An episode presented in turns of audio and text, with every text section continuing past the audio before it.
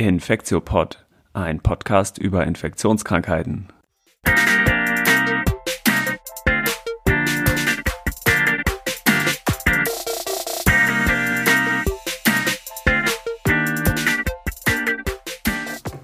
Ja, willkommen zur 59. Folge des Infektiopods. Heute ist Dienstag, der 22. Juni 2021. Mein Name ist Till Koch und ich begrüße wie immer Elena Terhalle. Hi Elena. Hallo Till. Ja, wir sind zurück aus der Sommerpause. Wir hatten ja fast einen Monat jetzt hier Pause gemacht ähm, und es ist unglaublich viel passiert in Sachen Corona. Auch heute wird es wieder eine Corona-Folge geben. Wir versprechen aber, dass wir jetzt bei den nächsten Folgen auch mehr und mehr Non-Covid-Themen mit behandeln werden. Wir haben das wie immer so ein bisschen gegliedert, einmal in einen etwas längeren Teil, wo wir um, um die aktuellen Entwicklungen und so verschiedene News-Schnipsel uns unterhalten wollen. Und dann haben wir als Hauptthementeil heute eigentlich natürlich die Delta-Variante. Es geht irgendwie nicht anders. Sie ist äh, überall. Und deswegen müssen auch wir drüber reden. Und zum Schluss nochmal die Fundstücke der Woche. Ne? Genau. Ja, dann fangen wir mal an mit den aktuellen Zahlen vielleicht. Till, magst du ähm, ja kurz was zu sagen? Wie ist denn die aktuelle Situation?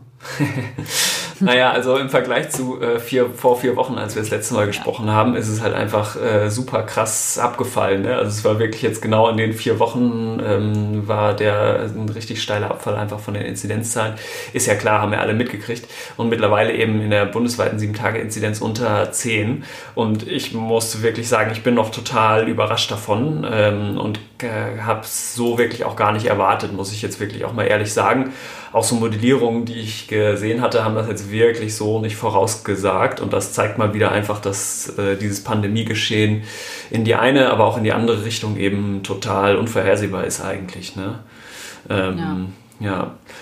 Was meinst du denn, was die Gründe sind dafür, dass das so krass abgefallen ist? Auf jetzt mittlerweile 8,6 ist heute, glaube ich, die 7-Tage-Inzidenz. Ja, ich glaube einfach, das sind ganz, ganz viele unterschiedliche Gründe. Ich glaube, initial hat das schon was auch mit den ähm, sozusagen mit dem ja, sogenannten Lockdown, mit den Restriktionen zu tun. Dann aber natürlich auch, dass immer mehr Leute geimpft werden. Ne? Also auch die Schlüsselposition, auch Lehrerinnen sind jetzt ähm, zumeist geimpft. Dann natürlich hat das Wetter, also klar, man hat immer ähm, eigentlich angenommen, dass es nicht so eine große Rolle spielt, aber das verlagert sich ja jetzt alles nach draußen bei, den, äh, bei dem schönen Wetter und das ist, ich glaube, das hat uns sehr auch irgendwie im, ja, in die Hände gespielt, würde ich denken. Mhm. Ja.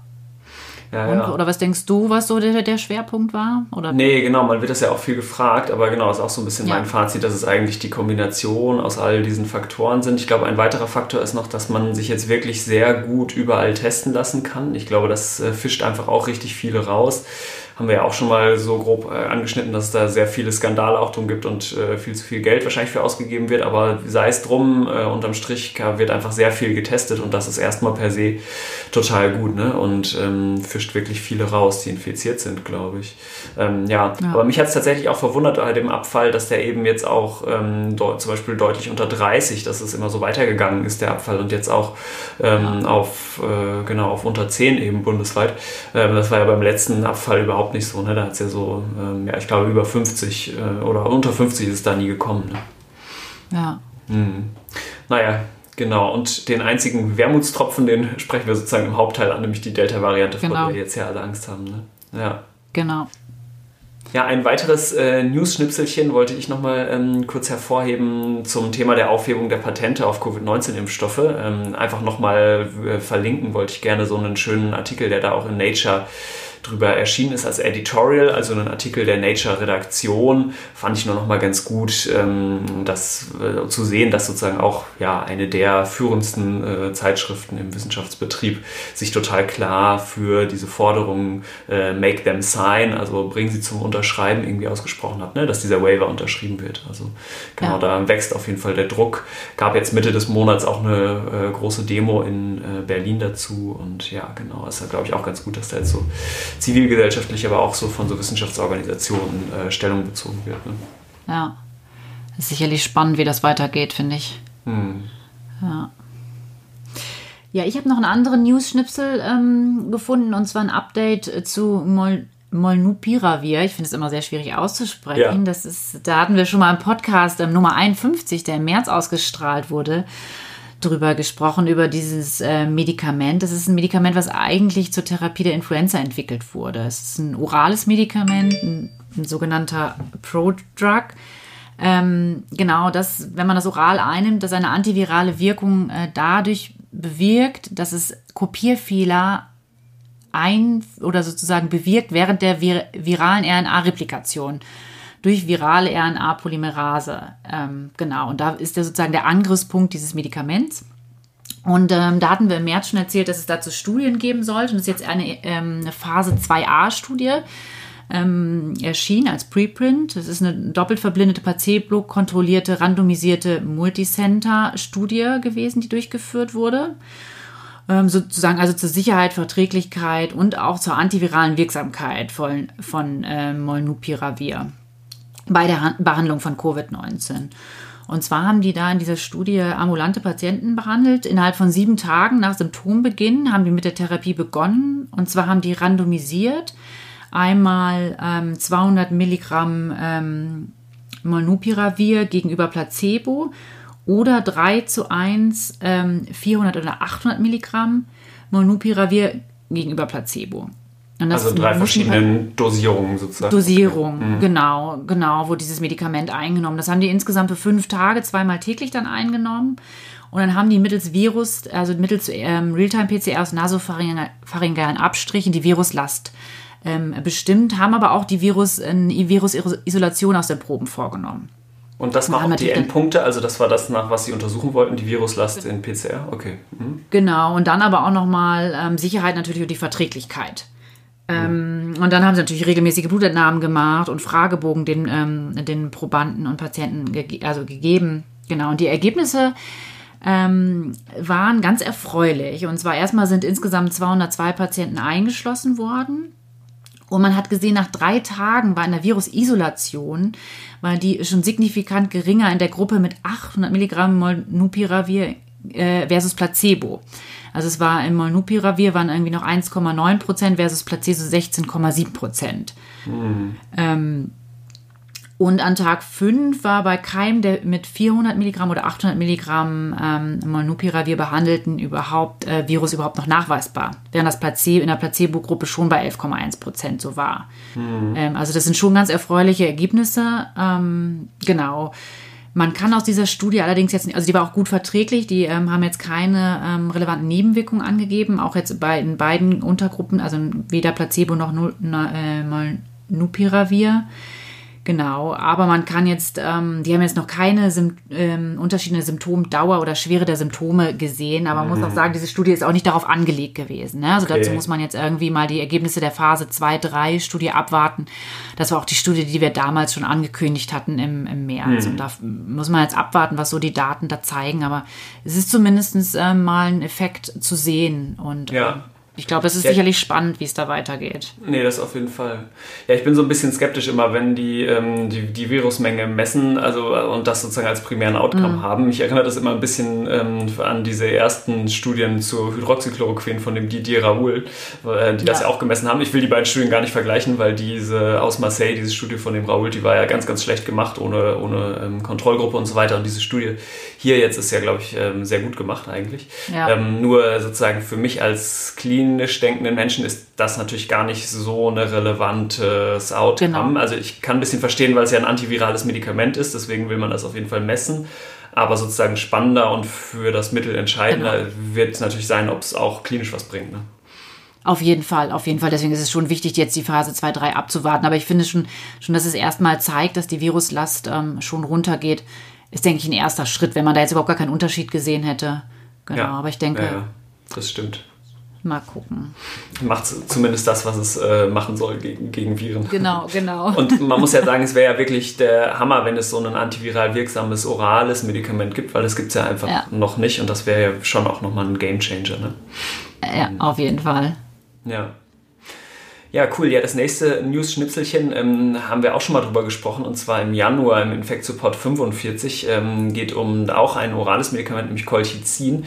Damals hatten wir ähm, ein Preprint besprochen. Ähm, ja, als auch da ist Hintergrund, dass Colchicin eben ein leicht verfügbares und sehr günstig zu erhabenes Mittel ähm, ist, was das Immunsystem dämpft, was wir zum Beispiel so aus Gichtbehandlung oder von familiären Mittelmeerfieberbehandlung oder sowas kennen, weil das ja so die, ähm, den Spindelaufbau in den Neutrophilen hemmt, also ähm, die Bewegung letztlich von so bestimmten weißen Blutkörperchen hemmt und damit das Immunsystem ein bisschen dämpft und äh, da deswegen man auch dachte, dass es vielleicht gut sein könnte.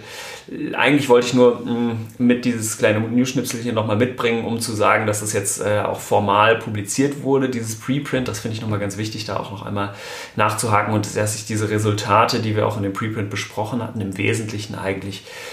bestätigt haben. Die hatten über 4000 Patienten eingeschlossen in die Studie. Nochmal kurz als Recap mit PCR ähm, bestätigter Covid-19-Erkrankung und äh, die hatten eben einen sehr guten, ähm, weil klinisch sehr harten primären Endpunkt, nämlich Hospitalisierung oder Tod. In, äh, die Kohorte waren ambulante Covid-19-Patientinnen. Ne? Ähm, und ja. da hat man eben gesehen, dass es eine ähm, leichte äh, Reduktion von diesem primären Endpunkt ähm, gegenüber der Placebo-Gruppe, nämlich von 6,0 Prozent Hospitalisierung oder Tod in der Placebo-Gruppe auf 4,6 Prozent in der Colchicin-Gruppe gab. Ähm, und genau, das ist ja zumindest schon mal eine leichte Reduktion. Das war auf jeden Fall ganz gut. Ähm, der Preis, zu dem man sich das erkauft, ist eine gewisse Rate an ja eigentlich vertretbaren Nebenwirkungen, vor allem Durchfall, den man von Colchicin typischerweise kriegt. Ne? Ja. Mhm. Aber das heißt, da tut sich weiterhin noch was in dem Feld der Therapeutika zur Behandlung ja. von Covid-19. Ne? Ja. Ja, das waren die beiden guten News-Schnipsel.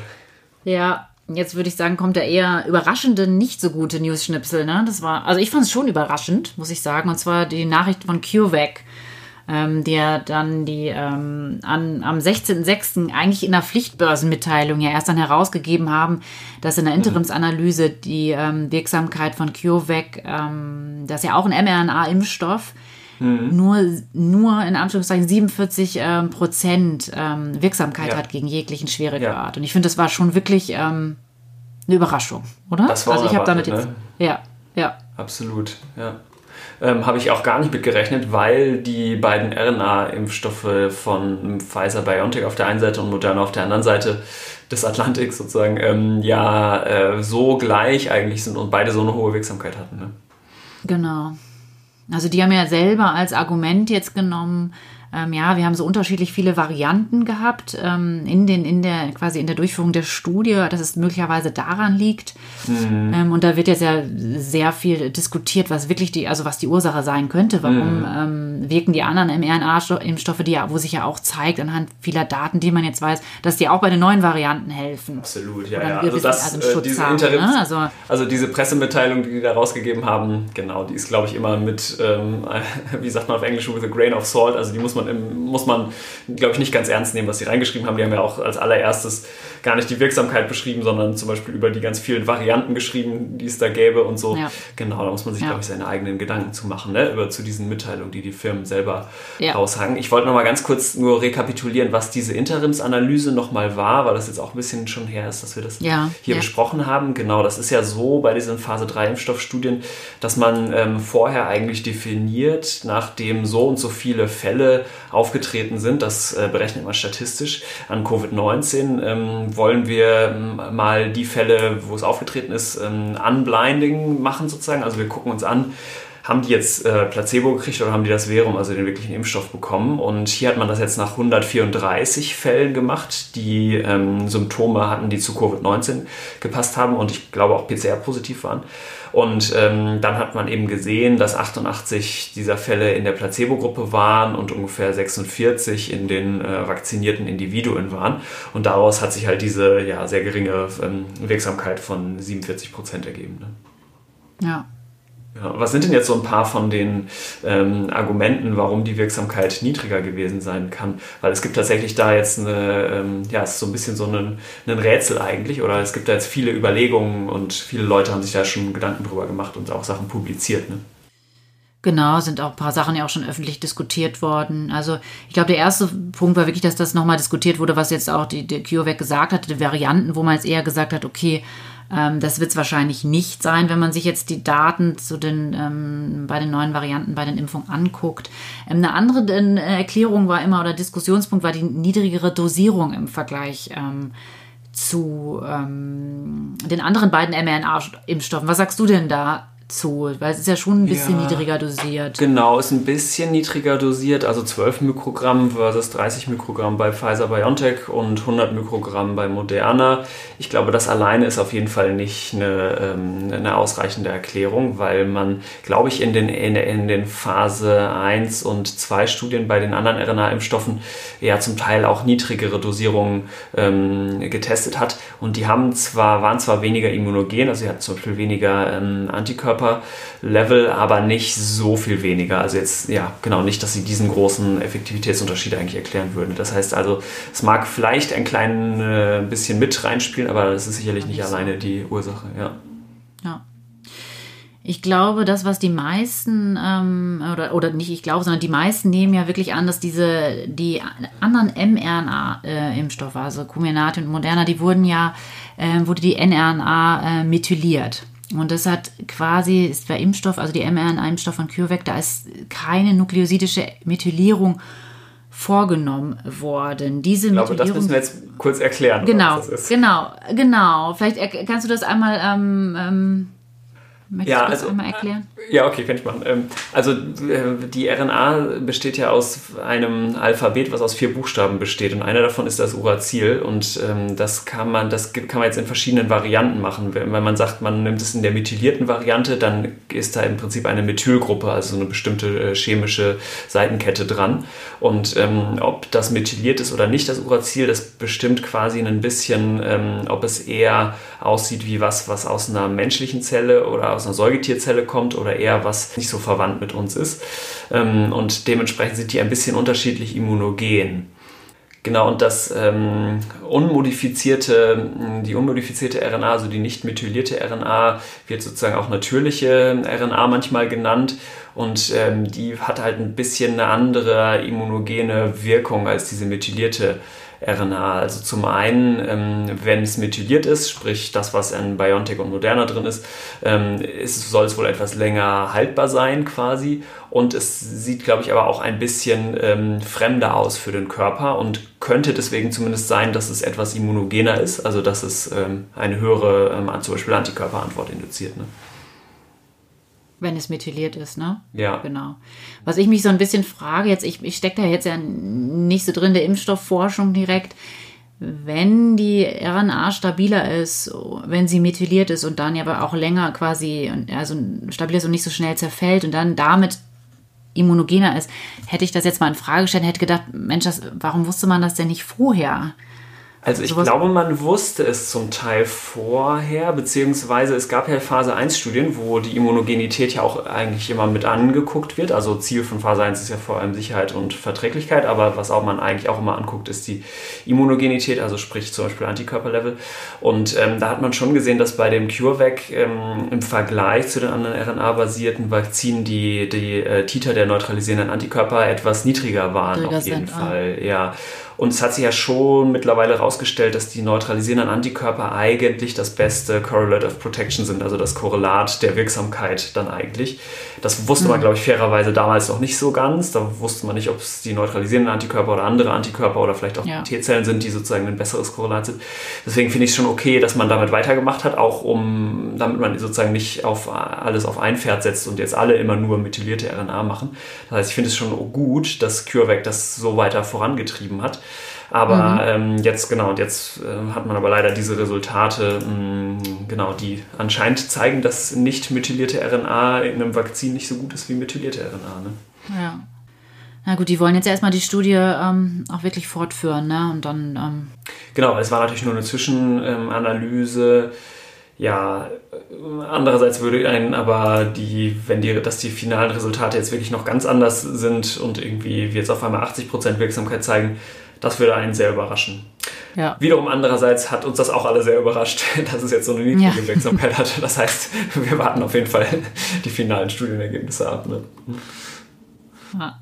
Ja, als, als letzten News-Teil ähm, würde ich sagen, wir erwähnen zumindest ganz kurz nochmal den ähm, Kongress für Infektiologie und Tropmedizin, der letzte Woche ähm, mhm. stattfand. Das war der 15. Kongress, erstmals ähm, natürlich nicht äh, mit Präsenz, sondern alles virtuell. Ähm, ja, es waren viele spannende Vorträge. Das ist ein Kongress, der von der Deutschen Gesellschaft für Infektiologie, Deutsche Gesellschaft für Pädiatrische Infektiologie und der Deutschen Gesellschaft für Tropmedizin, Reisemedizin und globale Gesundheit ausgerichtet wird. Ähm, mhm.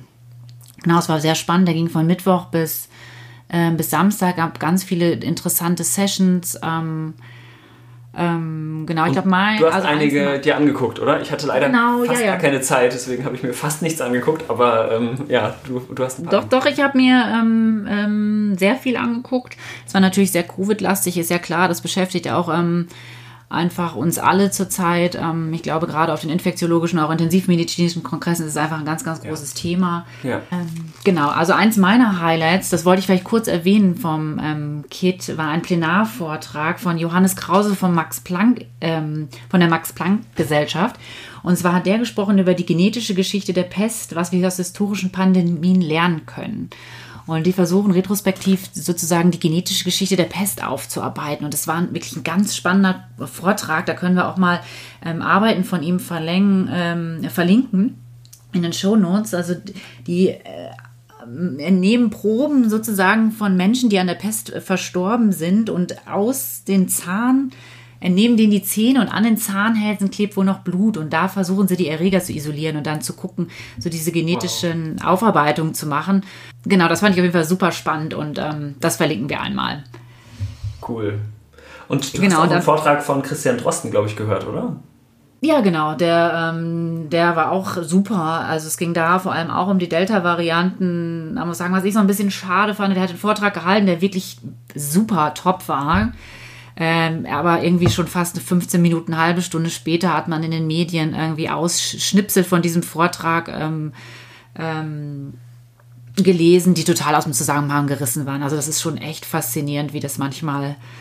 Also da war ich echt schon so ein bisschen geschockt und habe halt echt gedacht, okay, das ist, ist komplett aus dem Zusammenhang gerissen. Ah, ja? der Vortrag, okay. der Vortrag war wirklich äh, top. Also kann okay, man gerne cool. sagen. Und hat denn eigentlich äh, elektronisch alles gut geklappt? Weil es war ja, ich ja. war bis jetzt auf dem Kit immer nur in Präsenz, da fand ich es immer mega genau. cool, aber elektronisch ja. hat es gut geklappt? Okay. Ja. Das hat cool. gut geklappt. Klar hat es total gefehlt, dass man die Leute trifft und ins Gespräch kommt. Ja. Das, mhm. was, das waren nicht die letzten Jahre oder die letzten Male am Kit auch immer so toll. Und mhm. na, wir hoffen, dass wir in zwei Jahren, der ist alle zwei Jahre der Kongress, uns dann wieder persönlich sehen können. Genau, und das möchte ich an dieser ähm, Stelle auch Till hier einmal gratulieren. Ähm, Till hat nämlich den Meta-Alexander-Preis der DGI ähm, gewonnen. Ähm, total toll. Äh, Till, magst du einmal erzählen eigentlich wofür und was das eigentlich genau für ein Preis ist?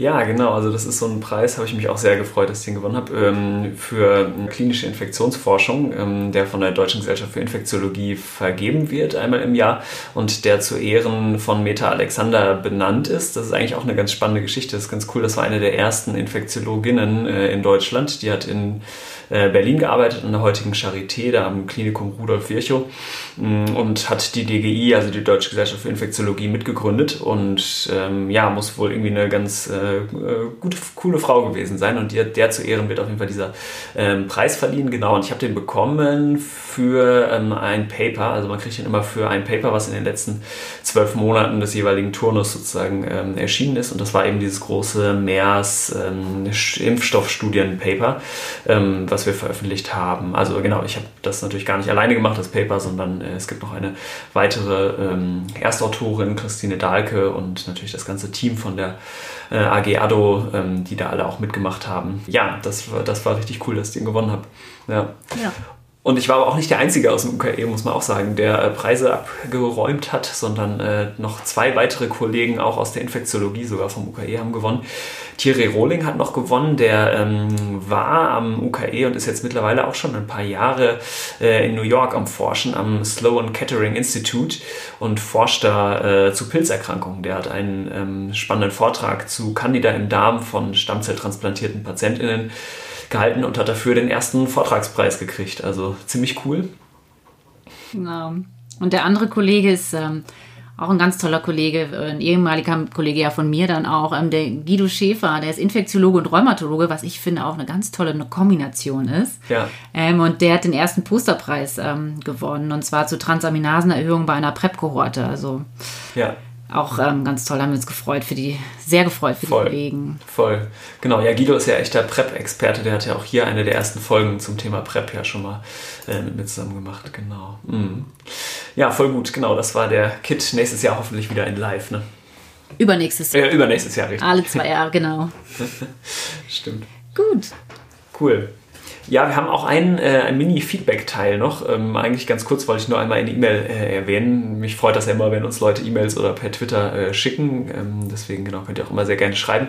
Uns hat auf jeden Fall Nils Happ geschrieben. Der hat sich für den Podcast bedankt und hat vor allem äh, geschrieben, dass er selber jetzt gerade die Infektiologenprüfung bestanden hat, wo ich natürlich sehr äh, mitfiebern konnte und mich sehr gefreut habe. Also herzlichen Glückwunsch nochmal. Ja, auch bei mir herzlichen Glückwunsch. Genau, und äh, er hat sich gewünscht, dass Stefan Schmiedel nochmal wiederkommt. Wir versuchen mal, ob wir den ähm, nochmal wiederkriegen für eine weitere Folge. Wir sind aber eigentlich ganz optimistisch, dass wir den nochmal äh, aus dem Hut zaubern können. Auf jeden Fall. Gut, dann kommen wir mal zu dem äh, großen Thema heute, zur Delta-Variante. Ne? Genau, dies ist ja die Variante, die uns alle jetzt so ein bisschen beschäftigt und die ja in England einfach auch schon die dominante Variante ist und auch nach den RKI-Berichten jetzt bei uns ja auch langsam oder ja auch innerhalb von einer Woche um drei Prozent zugenommen hat, ne, nach den letzten RKI-Daten. Ja, ja.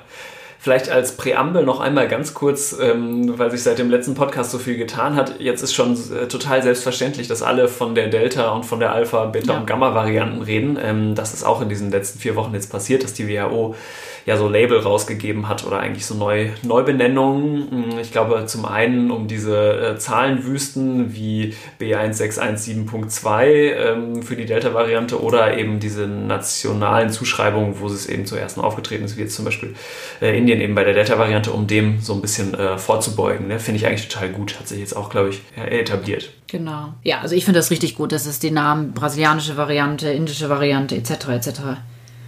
abgelöst hat. Und dann gab es ja neben diesen ähm, Varianten Alpha bis Delta, gab es noch so äh, Variants of Interests, also nicht Variants of Concern, sondern Variants of Interests, die auch ähm, ja, so griechische Buchstaben Epsilon bis Kappa bekommen haben. Ne? Von denen hört man vielleicht auch nochmal was äh, in der Zukunft. Aber jetzt wollten wir über Delta reden, ne? Genau. Ähm, und Hintergrund ist ja, dass das bei trotz den fallenden Zahlen eben in Deutschland ja im Moment einfach die Variante ist, vor der alle warnen. Und wir wollten uns heute mal ein bisschen angucken, ähm, was wir darüber eigentlich wissen. Also wir wollen klären, zum einen ist diese Variante eigentlich ansteckender ähm, als die anderen Varianten. Das zweite ist, macht diese Variante einen Immune Escape? und als drittes wollen wir einmal darauf gucken, ist die Variante gefährlicher? Also äh, sprich, kann die einen schwereren Krankheitsverlauf machen? Mehr Hospitalisierung, mehr Tote und so weiter. Ne? Und das äh, wollten wir heute mal einmal diskutieren. Und ähm, du hattest es gerade schon gesagt, in UK, ähm, wo es ja zum ersten Mal in Kent aufgetreten ist, so im Südosten von London, macht es mittlerweile mh, den allergrößten Teil der Neuinfektionen aus. Und eben in Deutschland ähm, nimmt sie auch steil zu. Ich glaube, im Moment ist im letzten äh, in der letzten Meldung vom RKI, ich glaube, das war vom 16.06. auch, ähm, stand zu lesen, dass es jetzt auch über 6% hier hat. Also genau. noch auf einem niedrigen äh, Level, aber das kennen wir ja auch von der Alpha-Variante, also ehemals britische B117, ähm, dass das dann hier auch ratzfatz ging und auf einmal war halt dann nur noch Alpha-Variante in Deutschland auch. Ne? Genau, also die erste Frage ist, ähm, Delta denn jetzt wirklich ansteckender als zum Beispiel Alpha oder auch als der Wildtyp? Ähm, das muss man doch wohl zu, also sehr wahrscheinlich mit einem klaren Ja beantworten. Man war eigentlich erst so von 40% erhöhter ähm, Ansteckbarkeit ausgegangen ähm, und mittlerweile, wenn man es mit der Alpha-Variante vergleicht, die ja auch schon mal deutlich ähm, ansteckender oder leichter zu übertragen, muss man eigentlich sein, sagen, ähm, als, die, äh, als der Wildtyp war, ist jetzt eben diese Delta-Variante auch nochmal zusätzlich wahrscheinlich eher um 60 Prozent äh, ansteckender. Ich sage selber immer ansteckender, aber korrekter wäre eigentlich leichter zu übertragen. Ähm, und zwar aus dem Grund, dass man ja noch gar nicht genau weiß, woran das liegt. Also liegt es jetzt daran, dass man zum Beispiel mehr Virus ausschaltet, scheidet von der Delta-Variante, dass man vielleicht über einen längeren Zeitraum Virus ausscheidet oder ähm, kann, genau, sind noch alle möglichen anderen Gründe denkbar, warum sich diese Variante schneller ausbreitet. Ne? Aber man kann ähm, deswegen noch nicht sagen, dass das Individuum, um jetzt was Delta abbekommen hat, wirklich ansteckender ist. Ähm, genau, oder anders gesagt, der Begriff ist so ein bisschen äh, un, ungenau. Ähm, und das ist aber auch ganz normal, dass man es jetzt zu dem jetzigen Zeitpunkt noch nicht weiß, sondern man kann eben nur sagen, sie ist leichter transmissibel, also sie verbreitet sich äh, leichter. Ne? Und das scheint aber wohl ja. sehr äh, gesichert zu sein. Ähm, genau, die zweite Frage war ja, ähm, ob diese Delta-Variante auch Immune Escape macht. Also das heißt, ob sie ähm, Mechanismen entwickelt hat, um einem Selektionsdruck zu entkommen. Selektionsdruck entweder dadurch, dass man eben schon genesen ist und äh, dadurch eine Immunität aufgebaut hat, oder dass man geimpft wurde und dadurch eine etwas anders aussehende, aber eben auch eine Immunität gegen äh, SARS-CoV-2 aufgebaut hat. Und auch das ähm, scheint so zu sein, dass es einen leichten Immune Escape auf jeden Fall gibt bei der Variante. Ähm, aber weniger als bei der sogenannten Gamma-Variante, also ehemals P1 oder die, die in Brasilien zuerst ähm, gefunden wurde und eine Zahl, weiß man mal nicht, wie viel man damit anfangen kann, aber ähm, die ich jetzt so gefunden habe, äh, waren so 17 Prozent. Also die Vakzineffektivität gegen symptomatische Erkrankungen mit dieser Delta-Variante wiederum im Vergleich zur Alpha-Variante ähm, eben ungefähr 17 Prozent abgenommen hat. Genau, diese 17 Prozent, äh, die beziehen sich auf den Zeitraum, wenn man nur eine Dosis bekommen hat. Das heißt, das ist bei der Delta-Variante auch ganz wichtig. Dieser Immune Escape ähm, kann anscheinend ausgehebelt werden, dass man zwei Wochen nach der zweiten Impfdosis sich befindet oder anders gesagt in diesem Fenster, wo man eben nur eine Teilimmunität von der ersten Impfdosis hat, ähm, da scheint eben der Immune Escape dieser Delta-Variante besonders leicht zu fallen. Ne? Und das ist, glaube ich, auch die gute Nachricht äh, bei diesem Thema Immune Escape. Also, ähm, dass es eigentlich kaum eine Reduktion der Impfstoffwirksamkeit nach zwei äh, RNA-Impfstoffdosen gibt und auch nach zwei Vektor-Impfstoffdosen. Ja. ja. Also ist da einfach nochmal wichtig zu sagen, dass man auch wirklich die zweite Impfung dann bekommt und wirklich den Schutz erst hast nach der zweiten Impfung. Ganz genau. Ne?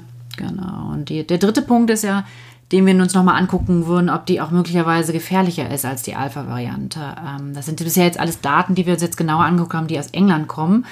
Ähm, weil das da einfach jetzt am genauesten untersucht ist. Und ähm, da hat man schon gesehen, dass man höheres Risiko, 2,61 höheres Risiko hat, ähm, auf eine Stat für eine stationäre Aufnahme. Also dass man da mhm. schon sieht, dass die eher hospitalisiert werden. Ähm, was man allerdings noch nicht gesehen hat, ob die wirklich die Mortalität auch zunimmt. Ähm, mhm. sind die, Im Moment ist es noch so, dass man es noch nicht genau sagen kann, dass es noch niedriger ist, aber es kann auch sein, dass viele Leute halt erst, äh, das hatten wir ja schon ganz häufig hier thematisiert, dass es auch dauert, also das lange Intensivaufenthalte, bis die Leute ja. dann wirklich, die auch mit der Delta-Variante infiziert sind jetzt und hospitalisiert sind, dass die quasi noch nicht verstorben sind. Also ich glaube, da muss man wirklich nochmal abwarten, äh, was die Daten in Zukunft zeigen. Ja. Ähm, aber ein höheres Risiko zur stationären Aufnahme hat, zeigen sich schon in den Daten hier aus England? Ich glaube, insgesamt ist das derjenige von den drei Punkten, hinter denen ich noch das größte Fragezeichen eigentlich machen genau. würde, muss ich sagen. Genau, einfach weil das, glaube ich, schwieriger ist als bei den vorherigen Punkten auch das auseinanderzurechnen. Ne? Also unter anderem auch, weil es verschiedene Zeiten sind, in denen diese ähm, Varianten zum Beispiel in UK jetzt auch aufgetreten sind. Ne?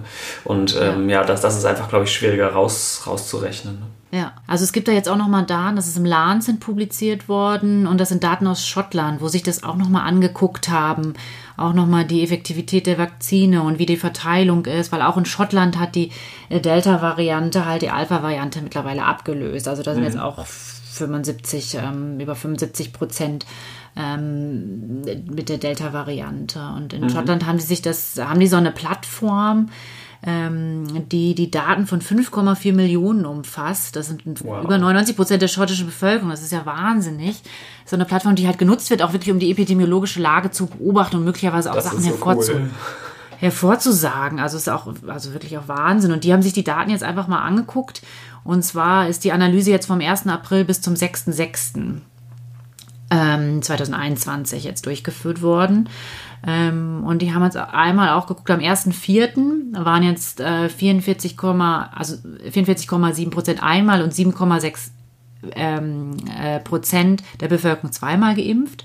Und am Ende der Analyse, am 6.6., waren jetzt ähm, knapp 60 Prozent einmal und knapp 40 Prozent zweimal geimpft.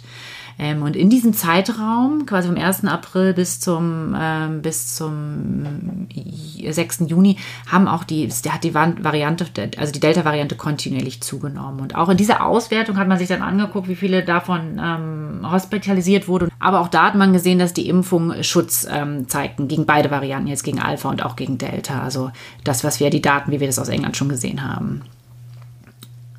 Also ähm, genau, erfreulich und ganz frisch, vielleicht als letztes nochmal, ist heute ein Preprint erschienen aus den USA, weil auch dort ist es mittlerweile so, dass die Delta-Variante und auch die Gamma-Variante, das ist die ehemals äh, P1-Variante, die brasilianische Variante in Anführungszeichen, ähm, immer weiter zunehmen, die Delta-Variante aber deutlich mehr und auch dort die Alpha-Variante weniger wird. Also das quasi das gleiche Epidemiolog, also das gleiche Geschehen ist wie in England oder auch in Schottland. Und da ist es ganz erfreulich, weil man sieht, dass in Regionen äh, mit hoher Durchimpfung es doch deutlich langsamer ansteigt. Ähm, also die Delta-Variante, sodass auch man auch wieder sieht, die Impfung hat ähm, einen Schutz gegen die Delta-Variante. Ja. Das ist wirklich, glaube ich, auch so, dass äh, ja, dass, äh, der Hoffnungsschimmer mh, äh, für die Zukunft hier, ne, dass wenn es wirklich gelingt, die Inzidenzen so niedrig zu halten, bis hier ein Großteil geimpft ist, dass es dann sich die Delta eben auch nicht so, so zunehmen kann. Ne? Ja. ja. Cool. Aber da möchte ich nochmal an dieser Stelle auch nochmal sagen, da sieht man einfach, wie wichtig die Impfungen sind und nicht nur die wichtig die Impfung hier in Deutschland oder in den USA und sich freuen, dass wir alle schnell durchgeimpft sind, sondern einfach weltweit die Impfung. Weil ich denke einfach, ähm, gern, widersprich mir Till, aber ähm, auch in anderen Ländern, wo einfach dieses Virus grassiert, auch in Afrika steigen die Zahlen jetzt wieder deutlich an, ist einfach die Wahrscheinlichkeit höher, dass sich neue Varianten bilden und die auch absolut. zu uns wieder kommen. Ja, absolut. Und das, das ist einfach, wo man, ja, ja, es ist so krass, also selbst wenn man total nur ökonomisch, egoistisch äh, argumentiert, macht es einfach genau. gar keinen Sinn, diese ähm, genau. Patente weiter aufrechtzuerhalten und den Impfstoff genau. zu verknappen. Also es ist einfach richtig, ja. richtig dumm, ja, muss man mal so ja. sagen.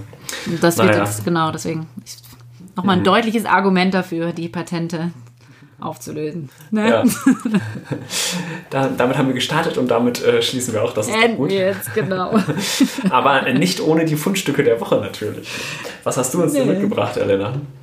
Ich habe ähm, hab heute einen Podcast mitgebracht, ähm, den ich neu entdeckt habe und den es auch noch relativ, äh, der relativ neu ist.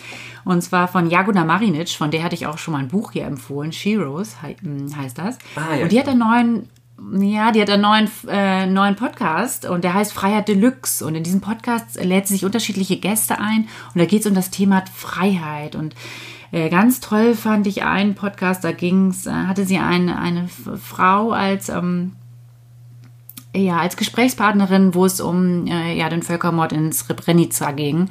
Und das war zwar eine Frau, die hat das als Mädchen, äh, diesen Völkermord ähm, überlebt. Und ähm, ja, genau, also das fand ich unglaublich ähm, emotional, unglaublich spannend und ganz, ganz viele wichtige Dinge, die angesprochen und gesagt worden sind und die auch noch auf heutige Zeit passen.